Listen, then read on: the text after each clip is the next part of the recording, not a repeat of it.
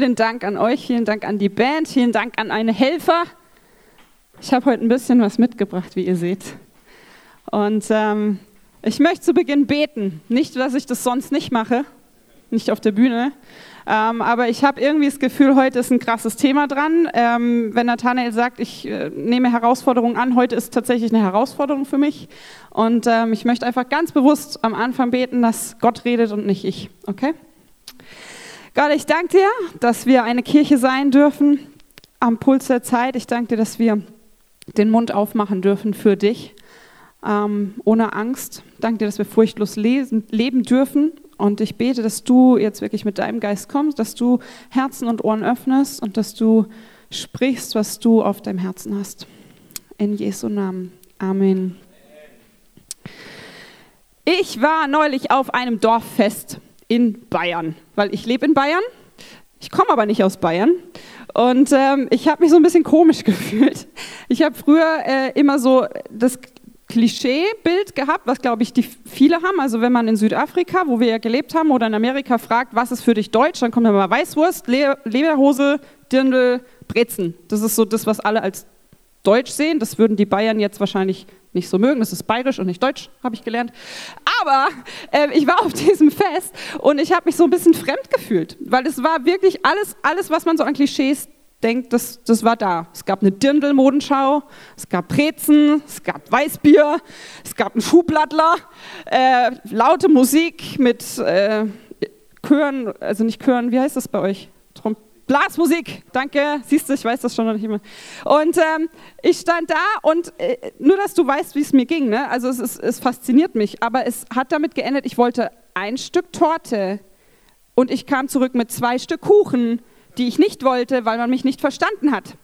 Oder ich die anderen nicht verstanden habe. Aber es war für mich immer noch so ein bisschen so ein befremdliches Gefühl, ähm, weil ich einfach nicht so aufgewachsen bin. Ich bin in Rheinland-Pfalz aufgewachsen. Da essen wir statt Kaspressknödel gibt es Leberknödel und statt Bier trinkt man Wein. Einen guten Rosé mit Fanta ist dann Pashing. Schmeckt sehr lecker. Ähm, oder man isst Saumagen oder so. Also ist alles so ein bisschen anders. Und ich habe den noch, ich mag den nicht so, aber Mann ist den. Und ähm, ich habe mich auf diesem Fest jetzt eben so noch nicht so ganz dazugehörig gefühlt. Und ich weiß nicht, ob du das kennst. Vielleicht warst du mal im Urlaub und hast dir da die Kultur angeschaut und warst fasziniert davon. Und im Urlaub ist es, glaube ich, nochmal was anderes, weil entweder du liegst im Hotel und genießt es oder du gehst vielleicht tatsächlich mal ein paar Schritte, machst so ein paar Ausflüge, lernst eine andere Kultur kennen, aber es, ist, es sind andere Gerüche, es sind vielleicht andere Musikklänge, es ist eine andere Sprache. Und es ist mal nett, sich das anzuschauen, aber man geht dann auch wieder nach Hause und ist froh, wenn man in seiner Kultur ist, wo man sich auskennt. Wo man nicht denkt, ich gehöre irgendwie nicht hierher. Und ähm, das Thema heute ist nicht von dieser Welt. ähm, weil ich glaube, dass wir alle dieses Gefühl kennen, dass man irgendwie irgendwie passt es nicht so ganz. Irgendwie gehöre ich da nicht so ganz hin. Und ähm, wir wollen in der neuen Serie äh, eine Figur in der Bibel anschauen, Daniel, deswegen heißt die Serie auch Daniel, und wollen uns anschauen, wie hat er das geschafft, in einer fremden Kultur zu leben. Weil ein kurzer Abriss für dich, Israel war vor vielen, vielen Jahren zweigeteilt. Es gab ein Nordreich und ein Südreich. Und Gott hat zugelassen, dass Leute aus dem Südreich, aus dem Stamm Juda verschleppt wurden nach Babylon. Das war der König Nebukadnezar, der hat die verschleppt und hat gesagt, so ein paar Männer kommen jetzt mit zu uns und die müssen jetzt in unserer Kultur leben. Das hat Gott zugelassen, weil Israel sich einen Dreck um Gott geschert hat, eigene Wege gehen wollte und dann hat Gott gesagt, okay, dann lassen wir das jetzt mal zu. Ich wünsche mir, dass ihr wieder zurückkommt. Daniel lebte mit verschiedenen Männern in Babylon Babylonien. Und wir schauen uns jetzt mal an, was eine Situation war in diesem Land, wo Daniel in einer fremden Kultur leben musste. Eine spannende Situation. Daniel lebt in einer fremden Kultur und er wird herausgefordert damit, dass er etwas essen soll, was der König für gut befand. Ist ja nichts Schlimmes bei, aber Daniel hatte von Gott als Teil seines Volkes bestimmte Gebote. Und dazu gehörte, dass bestimmte Dinge unrein sind und nicht gegessen werden sollen. Jetzt nur mal zur Erklärung, dabei ging es nicht darum, dass Gott gesagt hat, ihr dürft nur noch Gemüse essen. Gar nicht. Die durften bestimmte Fleischsorten essen. Es gab viele Dinge, die sie essen durften, nur manche Dinge eben nicht. Dazu gehörte, ich habe symbolisch mitgebracht, Schwein. Und ich habe mir das so vorgestellt, wie es wohl für Daniel war. Da ist ein Tisch gedeckt mit den besten Sachen. So ein Schweinsbraten riecht auch gut.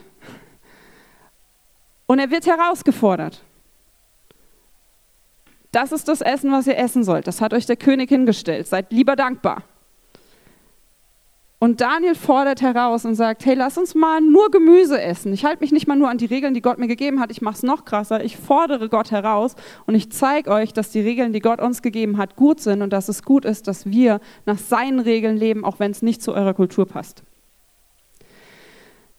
Diese Kulturfrage ist ganz wichtig, weil ihr habt ja gehört, es ging nicht nur um das Essen, es ging noch um was ganz anderes. In Babylonien haben die das ganz schön clever gemacht. Es ging nicht einfach nur darum, dass man sagte, so, jetzt lebt ihr bei uns und jetzt müsst ihr euch bei uns anpassen, sondern sie haben einen richtig krassen Schritt gemacht. jetzt bitte ich mal meine Helferlein nach vorne. Wir haben nämlich gehört, dass Daniel und seine Freunde bestimmte Namen hatten, die sie von Geburt an hatten. Und ich liebe immer die Bedeutung von Namen herauszufinden, weil ich glaube, dass da immer was hintersteckt dass da etwas über das Leben ausgesprochen wird. Und Daniel bedeutet, Gott ist mein Richter. Gott, Jahwe, ist mein Richter. Hananea bedeutet, Gott ist gnädig. Michael bedeutet, wer ist wie Gott? Und Asaja bedeutet, Jahwe, Gott hat geholfen. Mit diesem Denken, mit diesen Aussagen über ihr Leben sind diese Männer nach Babylonien gekommen. So, und was passiert? Sie bekommen neue Namen. Daniel wird zu Belshazzar. Und Belshazzar heißt Akku schütze den König. Ja, wer ist jetzt Akku? Akku ist der Mondgott der Babylonier gewesen. Schadrach heißt nicht mehr, Gott ist gnädig. Plötzlich heißt es Gebot Akkus. Es geht um Gesetze und es geht um das, was Akku sagt. Hat nichts mit Gnade Gottes zu tun. Michael, wer ist wie Gott, wird zu wer ist wie Akku. Und hier Asaja ist plötzlich Sklave von Nego. Eine ganz andere Bedeutung. Da steckt aber viel mehr dahinter. Es sind nicht einfach nur neue Namen. Es wurde versucht, die Identität zu verändern. Vorher der Blick auf Gott. Gott ist mein Richter. Plötzlich Blick weg von Gott auf Aku, ein fremder Gott, den Daniel gar nicht kannte und auch nicht kennen wollte. Dankeschön, ihr könnt gehen. Vielen, vielen Dank. Ihr seht, die Bedeutung der Namen sollte etwas verändern. Es sollte eine neue Identität aus diesen Leuten werden. Und jetzt fragst du dich vielleicht, was hat das alles mit mir zu tun? Das ist eine Geschichte, die 604 vor Christus circa passiert. Warum sitze ich jetzt am Sonntagmorgen in einer Kirche, die nicht mal aussieht wie eine Kirche und muss mir eine Geschichte davon anhören? Weil ich glaube, das ICF-Movement glaubt es auch, deswegen haben wir die Serie in verschiedenen ICFs gerade und hatten die auch schon, dass es nicht nur um eine Geschichte geht, sondern es geht wirklich um ein, eine symbolische Geschichte, die heute noch stattfindet. Weil dieses nicht von dieser Welt sein, dieses in einer fremden Kultur leben, das hat nicht mal was damit zu tun, ob du als Bayer in, äh, in Hamburg lebst und denkst, es ist irgendwie anders, sondern du kannst Bayer in Bayern leben, du kannst als Österreicher in Österreich leben, du kannst als Hamburger in Hamburg leben und dich trotzdem wie in einer fremden Welt fühlen, wenn du deine Identität als Kind Gottes lebst. Weil diese Welt ist, finde ich, symbolisch für Babylonien. Und wenn wir sagen, Gott ist unser Gott, leben wir gerade in einer Welt, die genau das versucht, was Babylonien versucht hat, Gott und sein Wort im Zentrum zu haben, gehört nicht hin. Wir schmeißen Gott zur Seite. Staubig, ne? Das ist die Bibel, die zur Deko auf dem Klavier steht, die lese ich gar nicht so. Es geht darum, dass man sich selbst in den Mittelpunkt stellt. Es geht um meine Gefühle. Es geht darum, was ich für richtig halte. Und dass die Bibel jetzt verstaubt ist, ist ein ganz gutes Bild. für viele ist die Bibel nämlich verstaubt und alt. Und Gott auch. Passt nicht mehr in unsere Welt. Gehört hier nicht her. Es geht um mich. Wie fühle ich mich heute? Weiß nicht. Ich mache es mal so, wie ich denke.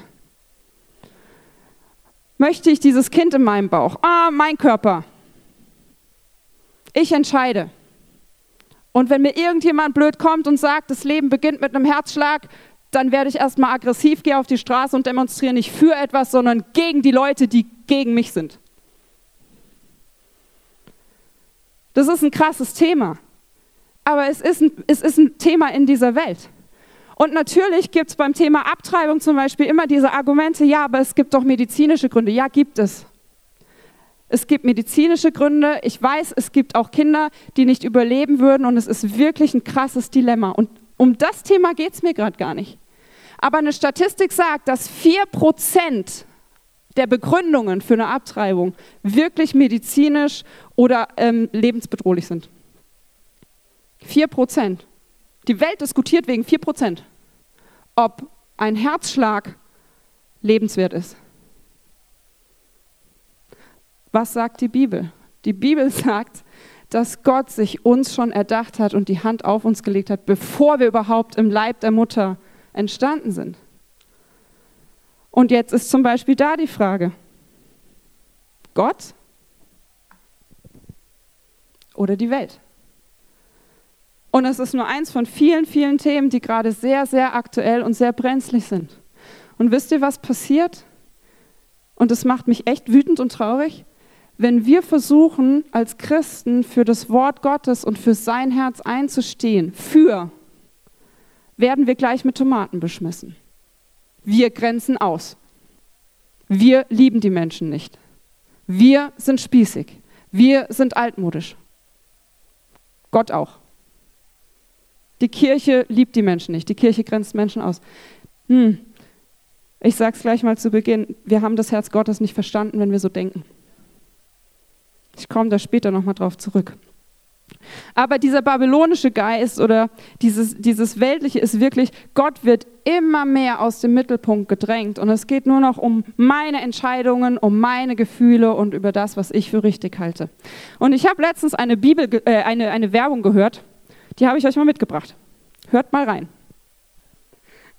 Das ist lustig, ne? Soll ich dir mal was sagen? Wir machen das. Ah, altes Gebot. Sex vor der Ehe passt nicht in die Welt. Ist noch nicht mal ein Gebot. Drehe ich mir zurecht. Oh, und dann passiert noch was. Dann kommt nämlich das, dann kommt das andere. In der Bibel steht aber, Frauen dürfen nicht den Mund aufmachen und sollen ihr Haupt bedecken, wenn sie beten. Das passiert auch. Ich sage nicht, man muss alles wörtlich nehmen. Es ist oft wichtig, dass wir den sozialen und den historischen Kontext betrachten. Und wenn du das nicht weißt, frag jemanden, der sich auskennt, bevor du dich an alle Regeln hältst. Aber die Frage auch hier ist wieder, was ist das Herz Gottes? Was ist dein Gottesbild? Und je nachdem, wie dein Gottesbild ist, hast du für dich deine Identität festgelegt. Die Judith hat letzte Woche über das Thema geredet, Identität. Was ist deine Identität? Und sie hat gesagt, dass wir Kinder Gottes sind. Nicht durch Leistung, nicht durch irgendwas, was wir uns erarbeiten könnten, sondern einfach, weil wir die Entscheidung treffen, dass wir Kinder Gottes sein wollen. Und dazu folgender Vers. Ähm, hast du den? Sonst gucke ich nochmal hier, wo der steht. Genau. Doch obwohl er Jesus unter ihnen lebte und die Welt durch ihn geschaffen wurde, erkannten ihn die Menschen nicht. Er kam in seine Welt, aber die Menschen wiesen ihn ab. Weiter. Die ihn aber aufnahmen und an ihn glaubten, denen gab er das Recht, Kinder Gottes zu werden. Da stehen zwei Sachen drin. Die an ihn glaubten und die ihn aufnahmen. Was heißt es denn jetzt genau? Was heißt es? Glauben, okay, verstehe ich. Aufnehmen, da kommt der Heilige Geist ins Spiel. Weil Jesus hat uns den Heiligen Geist hinterlassen, bevor er zum Himmel aufgefahren ist. Und der Heilige Geist steht auch alles in der Bibel. Wenn du es nicht weißt, lies sie. Steht drin, was er bewirkt, wenn wir ihn in uns haben. Und da kommen wir zu Galater. Da steht nämlich drin, was passiert, wenn wir den Heiligen Geist aufgenommen haben. Galater 5. Das ist das Ende. Da müssten noch etliche Folien vorher kommen. Lasst euer Leben von Gottes Geist bestimmen. Wenn er euch führt, werdet ihr allen selbstsüchtigen Wünschen widerstehen können. Denn eigensüchtig wie unsere menschliche Natur ist, will sie immer das Gegenteil von dem, was Gottes Geist will. Selbstsüchtig, eigensinnig, es geht um mich, meine Identität. Doch der Geist Gottes duldet unsere Selbstsucht nicht. Beide kämpfen gegeneinander, sodass ihr das Gute, das ihr doch eigentlich wollt, nicht ungehindert tun könnt.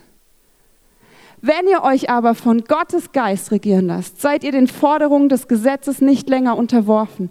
Gebt ihr dagegen eurer alten menschlichen Natur nach, ist offensichtlich, wohin das führt. So, und jetzt passiert es. Jetzt sehen wir mal, was die Welt, sage ich mal, äh, immer wieder zeigt. Sexuelle Unmoral, sittenloses und ausschweifendes Leben. Es führt zu Götzenanbetung und zu abergläubischen Vertrauen auf übersinnliche Kräfte, Feindseligkeit, Streit, Eifersucht, Wutausbrüche, hässliche Auseinandersetzungen. Uneinigkeit und Spaltung bestimmen dann das Leben ebenso wie Neid, Trunksucht, Fressgelage und ähnliche Dinge. Ich habe es schon oft gesagt und warne euch hier noch einmal. Wer so lebt, wird niemals in Gottes Reich kommen. Mach mal ganz kurz Pause hier. Weißt du warum? Das ist für mich das Bild der Hölle. Wer will so leben? Stell dir das mal bildlich vor. Wir brauchen, ich brauche gar nicht ein Bild von irgendeinem Fegefeuer oder von einem Schwefelsee, das reicht mir. Mir reicht es manchmal, die Nachrichten anzuschauen, weil das ist alles schon sichtbar. Ich muss manchmal nur um mich gucken und es ist sichtbar. Brauche ich nicht mal die Nachrichten für. Brauche ich nur in mein Umfeld schauen. Neid, Eifersucht, Streit. Das ist für mich die Hölle. So will ich nicht leben. Was passiert, wenn der Geist Gottes kommt? Dagegen bringt der Geist Gottes in unserem Leben nur Gutes hervor. Liebe, Freude, Frieden, Geduld, Freundlichkeit und Güte, Treue, Nachsicht, Selbstbeherrschung. Ist das bei euch so, dann kann kein Gesetz mehr etwas von euch fordern. Da können wir, da können wir Stopp machen. Wenn wir Kinder Gottes sind, dann geht es nicht nur darum, dass wir dran glauben, sondern dass wir den Heiligen Geist bitten, dass er uns immer mehr erfüllt. Als Kirche ist es unser Ziel, dass wir Jesus Christus ähnlicher werden, furchtlos leben und unser Umfeld positiv verändern. Ich bringe den immer wieder und wenn du es nicht mehr hören kannst, dann, ah, dann ist es immer noch nicht hier drin. Das ist das Ziel unserer Kirche. Wir wollen Jesus Christus ähnlicher werden. Und das geht, indem wir uns nach dem Heiligen Geist ausstrecken und uns selber aus diesem Mittelpunkt rausnehmen und mal wieder ins Wort Gottes gucken. Und Gott fragen, was hast du auf dem Herzen? Wie siehst du das Ganze? Und es gibt drei verschiedene Wege, wie man auf Kultur, auf eine fremde Kultur reagieren kann. Das eine ist, du kannst alles annehmen und dich anpassen. Ich könnte jetzt versuchen, bayerisch zu lernen oder österreichisch. Könnte mir jetzt ein Dirndl anziehen, könnte sagen, ich mache jetzt einfach alles, was die so machen und versuche da jetzt genau reinzupassen. Ich habe mir sagen lassen, wenn ich versuche, bayerisch nachzumachen, das wird niemals, niemals so klingen, wie es klingen soll. Versuche ich es gar nicht. Ich gehe nicht mal durch den Ort und sage, die, weil das, ich weiß, das bin nicht ich. Das bin nicht ich. Ich sage nicht Christi. Ich sage schon, um ein bisschen reinzukommen, sage ich Grüß Gott. Und das war's. Ich habe jetzt auch gelernt, ich darf nicht Tschüss sagen. Versuche ich das halt zu vermeiden. Aber ich versuche mich nicht komplett anzupassen. Aber, und das ist der zweite Weg, den manche machen, sie rebellieren. Sie sagen nämlich, das, was ich bin, das, was ich mache, ist das einzig Richtige. Also Anpassung. Oder du könntest es komplett abwehren. Und dann könnte ich jetzt rebellisch werden und könnte die Lederhosen und das Dirndl zerschneiden auf dem Balkon und sagen, ihr seid alle blöd. Das bin nicht ich, ich mache mein Ding. Genauso blöd. Ich finde beide Wege doof.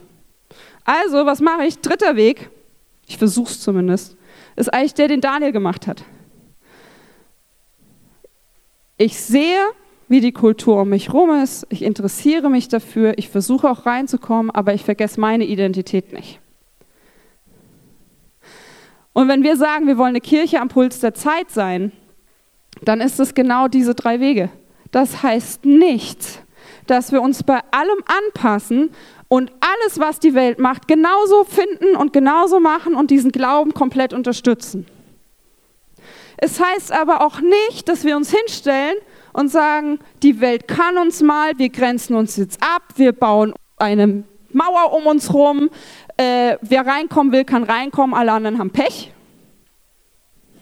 Sondern wir versuchen, diesen dritten Weg zu gehen, am Puls der Zeit sein, aber Gottes Herzschlag tragen. Wir sind am Puls der Zeit, wir sind nicht der Puls der Zeit. Ich will Gottes Herzschlag haben. Ich will Gottes Herz reinbringen. Und genau das hat Daniel gemacht. Und das Erste, was er gemacht hat, ist, er hat seine Identität nicht verleugnet. Er hat nicht gesagt, ja, okay, dann habe ich jetzt diesen neuen Namen, Gott ist jetzt nicht mehr mein Richter, äh, ich mache jetzt alles, was ich hier so zu tun habe. Seine Freunde haben nicht gesagt, ich bin jetzt ein Sklave von Abednego, ich mache jetzt alles, was dieser Gott will. Haben sie nicht gemacht, äh, von Akku. Das haben sie nicht gemacht. Sie waren in dieser Kultur, sie haben in Babylonien gelebt, aber sie sind Gott treu geblieben und haben gesagt, dürfen wir es wenigstens testen? Wir rebellieren nicht, wir gehen nicht an den Tisch und sagen, so, wir fasten jetzt und machen Hungerstreik, bis wir sterben. Aber sie haben darum gebeten, freundlich, in Liebe, in Geduld. Wäre es möglich, dass wir zehn Tage mal testen und dann können wir nochmal drüber reden? Das ist der dritte Weg. Der rebellische Weg wäre gewesen, Scheißschweine, dürft ihr nicht. Rache, Gott wird richten. Haben sie nicht gemacht. Sie sind nicht über die Grenzen rausgegangen. Der zweite Punkt, wie kannst du in dieser Welt leben, dein Glauben leben, deine Werte leben, ohne daran kaputt zu gehen und ohne anzuecken? Und da kommen wir zum nächsten Punkt. Entscheide dich, wofür du einstehst. Wir lesen in Daniel 1, Vers 8, Daniel nahm sich fest vor, niemals von der Speise des Königs zu essen und von seinem Wein zu trinken, denn sonst hätte er das Gesetz Gottes missachtet, das bestimmte Speisen für unrein erklärt. Daniel hätte jetzt sagen können, eben dieser liberale Weg, diese Gottes gnädig, ist doch alles gut. Ja, komm, Gott hat ja gesagt, wir sollen kein Schwein essen. Gott hat gesagt, wir sollen diese Speisen hier am Tisch nicht anrühren. Aber Gott ist so gnädig. Es, es riecht so gut. Er vergibt uns schon. Ich habe jetzt Lust zu essen, also esse ich. Gott, äh, Gott, hatte bestimmte Gebote gegeben und die Gebote Gottes sind nicht, um uns einzuengen, nicht um uns einzugrenzen, nicht um uns zu zeigen, wie klein und was für Sklaven wir das sind, sondern die Gebote Gottes, und da geht es wieder ums Herz Gottes, die Gebote Gottes sind uns zum, zu Nütze, die sind für uns, damit es uns gut geht. Die Gebote Gottes sind halt kein Fastfood, dauert ein bisschen länger, bis wir verstehen und dass es langfristig gut für uns ist, aber wir hauen uns halt gerne den Bauch mit Fastfood voll. Muss schnell gehen.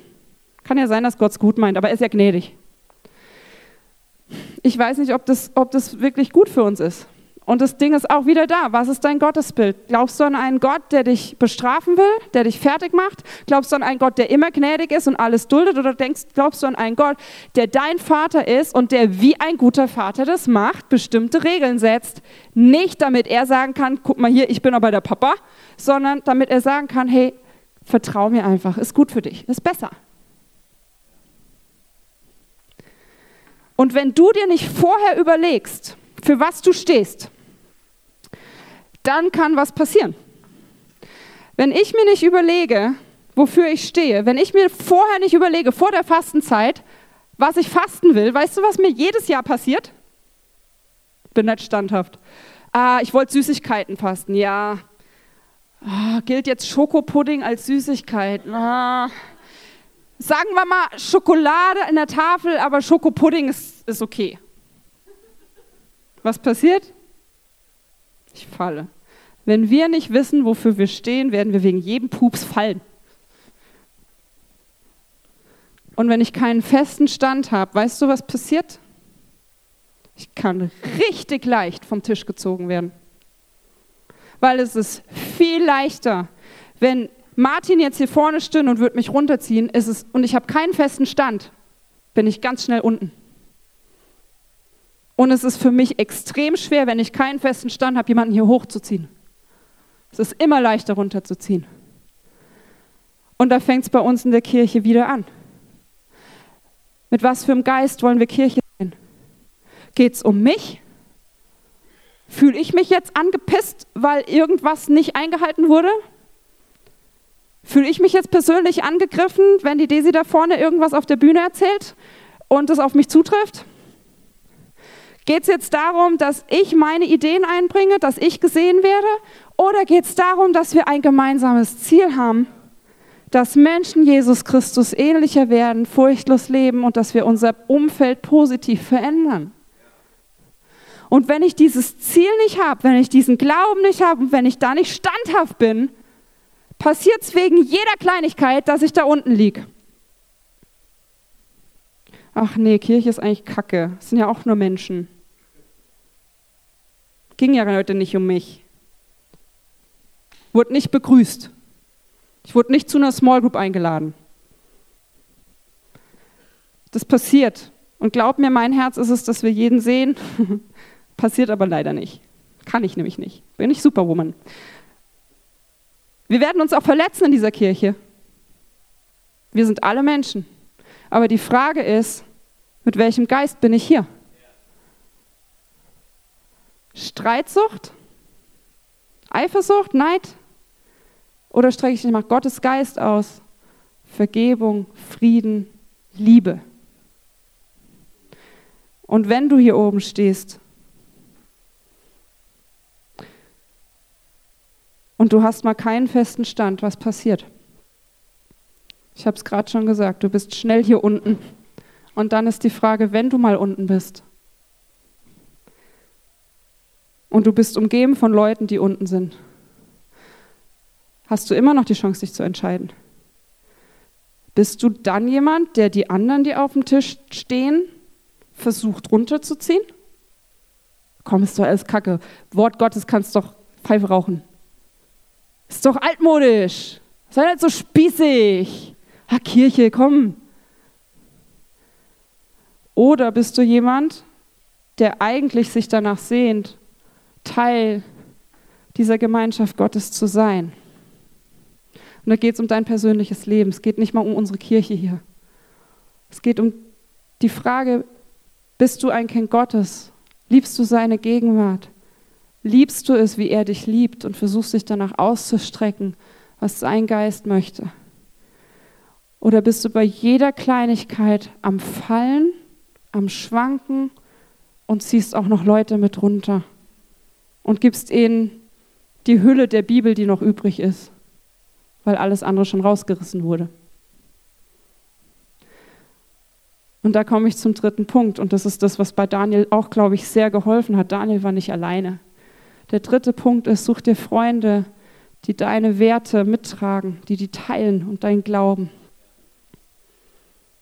Das ist so wichtig. Es ist nämlich ziemlich einsam da oben in einer Welt, die diese Werte nicht trägt. Es ist viel besser, wenn du Leute hast, die mit dir hier oben sind. Oder wenn du runterfällst, dich wieder hochziehen. Die Frage ist, mit wem umgibst du dich? Hast du eine Small Group? Wieder. Such dir eine Small Group. Es ist das Beste, was du haben kannst, Freunde um dich herum, dass wenn du zweifelst, ob das hier alles wirklich alles ist, die dir helfen können, sich nach Gottes Geist auszustrecken und Gott zu fragen. Mit dir gemeinsam. Und ich habe so Freunde immer wieder nötig. Weil meine Brille, Nathan hat letzten Sonntagabend darüber gepredigt, dass wir die Brille des Geistes aussehen sollen. Meine Brille des Geistes ist oft weg und verschwommen und ich denke mir, was mache ich hier eigentlich? Ist es das wert? Ist es das wert, diesen ganzen, weiß nicht, hast du schon mal auf Facebook versucht, Stellung zu beziehen für irgendwas und hast danach voll den Shitstorm abbekommen? Das ist so nervig. Aber eben, sobald wir den Mund aufmachen, kriegen wir den Shitstorm ab. Halten wir das aus? Alleine wird es schwierig. Aber uns gegenseitig auf diesen Tisch zu behalten, ist wichtig und gut. Und jetzt kommt der dritte Punkt. Ich weiß, ich überziehe, aber es ist wichtig, Leute. Also erstens, was ist deine Identität? Bist du Kind Gottes und streckst du dich nach dem Heiligen Geist aus? Das zweite, wofür stehst du und hast du einen festen Stand? Und das dritte, such dir Freunde, die deine Werte und deinen Glauben teilen. Und ich habe vorhin gesagt, es gibt drei Wege, wie man auf eine fremde Kultur reagieren kann. Und ähm, es ist auch drei Wege, wie wir als Kirche auf Menschen, die unseren Glauben und unsere Werte vielleicht nicht teilen, das Herz Gottes vielleicht auch nicht verstanden haben, reagieren können. Und ich bitte nochmal meine Helfer auf die Bühne.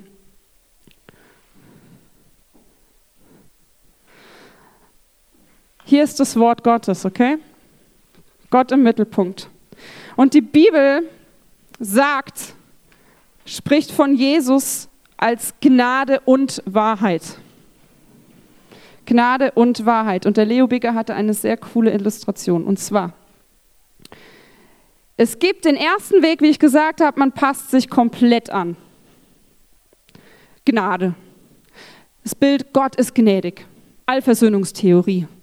Gott ist gnädig. Wir können nichts tun, was uns von der Liebe Gottes trennen kann. Stimmt.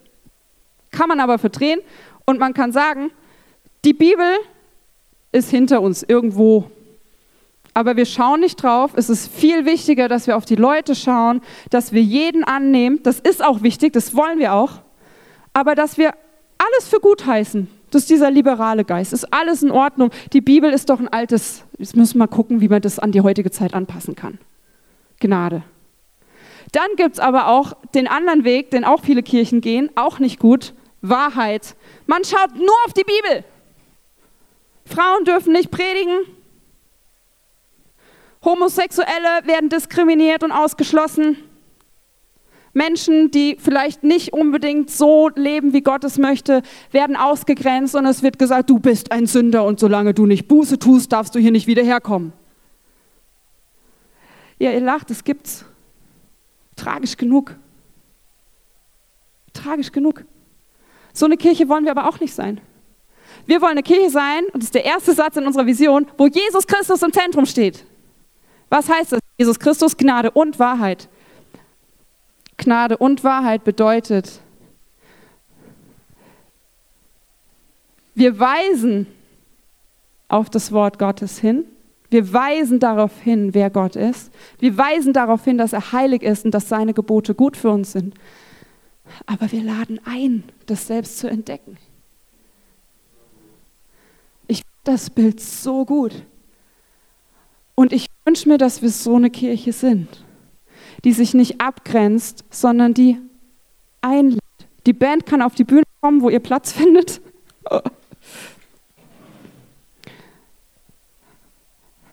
Wir weisen darauf hin und wir wollen nicht schweigen, was Gottes Herz für uns ist. Und das eckt an in dieser Welt. Das weiß ich. Weil weißt du, was passiert? Der Feind verdreht's. Gott ist nicht mehr Liebe. Wenn Gott so Gebote hat, ist Gott nicht Liebe. Gott versteht doch nichts von Liebe, wenn er mir Gebote auferzwingt. Es verdreht. Gender Mainstream, auch ein heißes Thema. Ich glaube daran, dass Gott uns als Mann und Frau geschaffen hat. Ich sage nicht, es gibt nicht Menschen, die damit zu kämpfen haben. Das ist wieder Gnade und Wahrheit. Ich weiß, dass es Menschen gibt, die damit zu kämpfen haben. Da ist die Frage, wie geht man damit um? Ist okay? Du darfst nicht kommen? Oder hey, lass uns entdecken, wie Gott dich sieht. Aber da wird es auch wieder verdreht. Ja, Mann, Mann und Frau. Gott hat uns als Mann und Frau geschaffen. Ich fühle mich heute so, morgen so. Du kannst es machen, aber ich glaube, dass das, was Gott sich ausgedacht hat für uns, wirklich gut ist, langfristig gut ist. Danke, ihr könnt euch setzen. Was machen wir mit Gott? In welchem Geist leben wir? Haben wir Gott im Zentrum unseres Lebens? Oder sagen wir, altes, verstaubtes Buch, alter, verstaubter Gott, kein Plan vom Leben, nicht am Puls der Zeit. Geht jetzt darum, was ich möchte.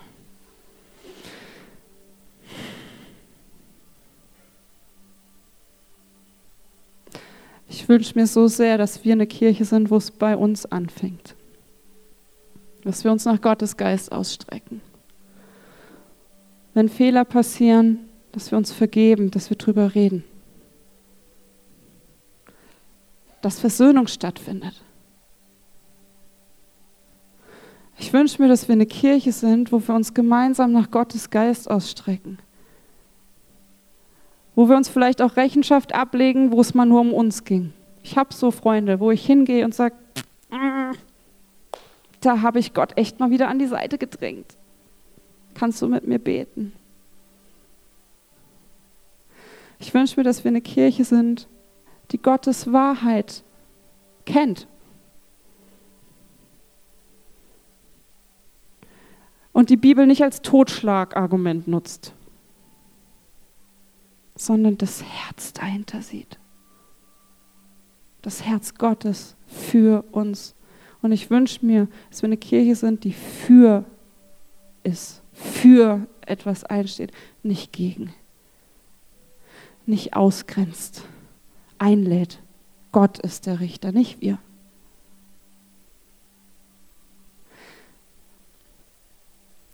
Und wo, wo das vielleicht passiert ist, dass das Herz nicht rüberkam, durch was, was ich gesagt habe, durch das, was Nathanael gesagt hat, wie wir gehandelt haben, passiert, möchte ich um Vergebung bitten.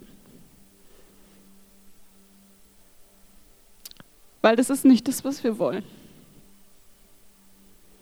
Wir wollen eine Kirche am Puls der Zeit mit Gottes Herzschlag sein, wo Jesus Christus im Zentrum ist, wo wir ihm ähnlicher werden, wo wir furchtlos leben, und wo wir unser Umfeld positiv verändern. Lasst uns anfangen, das Umfeld hier drin zu verändern, dass wir es nach außen tragen. Gnade und Wahrheit. Und wir hören jetzt einen neuen Song, wo es darum geht, das Licht Gottes ins Zentrum zu stellen. Wo wir in dieser Welt, die vielleicht dunkel scheint, wo ich eben gesagt habe, manchmal kommt es mir vor wie die Hölle, auf Jesus schauen, uns von ihm leiten lassen, von seinem Licht leiten lassen, sein Licht Dinge aufzeigen darf, die vielleicht bei uns im Dunkeln liegen. Und du kannst diese Zeit nutzen, einfach auf, das, auf den Text zu hören. Du kannst zum Face-to-Face-Team gehen, das steht da hinten für dich bereit, um für dich zu beten, mit dir zu beten vor allem. Dich zu segnen, zu gucken, was will Gott vielleicht aufzeigen. Du kannst, hey, lass uns das heute mal ganz flexibel machen. Du kannst aufstehen, rumlaufen, wenn du für jemanden einen Eindruck hast, sag's doch. Wenn du merkst, du sollst für jemanden beten, bete für ihn. Lass uns den nächsten Song genau dazu nutzen, Kirche zu sein, wo wir das leben. Um Vergebung bitten, wenn du das nötig hast. Jemandem zu vergeben, wo du es noch nicht ausgesprochen hast. Gnade und Wahrheit. Lass uns den nächsten Song genau dazu nutzen und danach Gott wieder ins Zentrum stellen und worshipen.